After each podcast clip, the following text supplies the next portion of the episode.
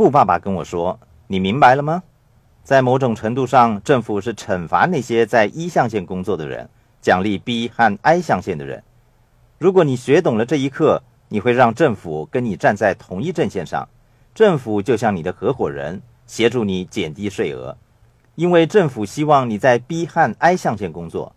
政府税务条例针对的就是一和 S 象限的人。对我来说，这的确是一个重大的启发。”一般来说，抱怨缴交重税的通常是一和 S 象限的人，不是 B 和 I 象限的人，因为税务条例是为 B 和 I 象限的人而写的。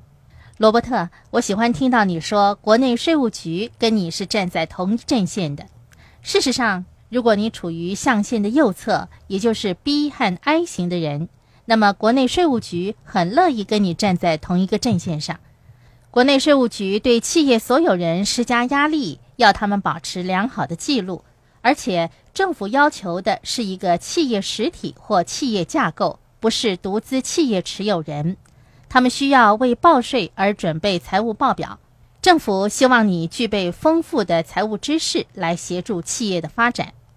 戴安所说的正是富爸爸跟我说的话。富爸爸说：“你要明白，国内税务局绝对希望你成功和赚大钱，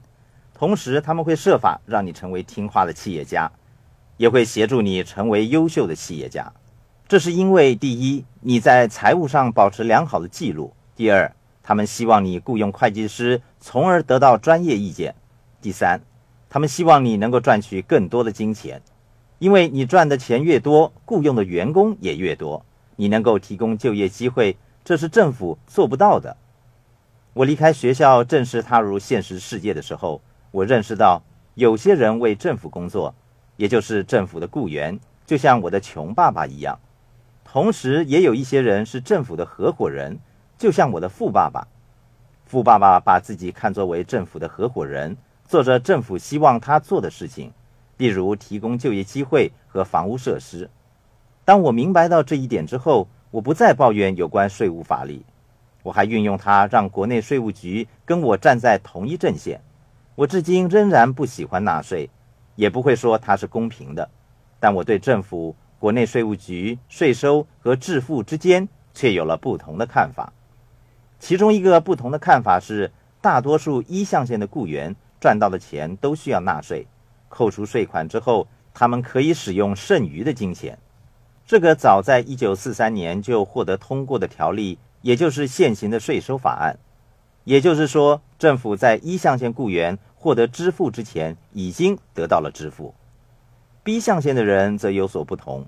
他们可以花费所赚到的金钱，企业的支出可以合法的获得税务减免，企业营运得以改进，让 B 象限的人变得越来越富有。他们只需要为剩余的金钱纳税。当我明白了一和 B 象限之间的区别之后，我顿时意识到政府希望我变得富有。如果你能够看得清楚中产阶级和富人之间不同的思维模式，以及他们身处的现实世界，你会发现政府真的希望你变得富有。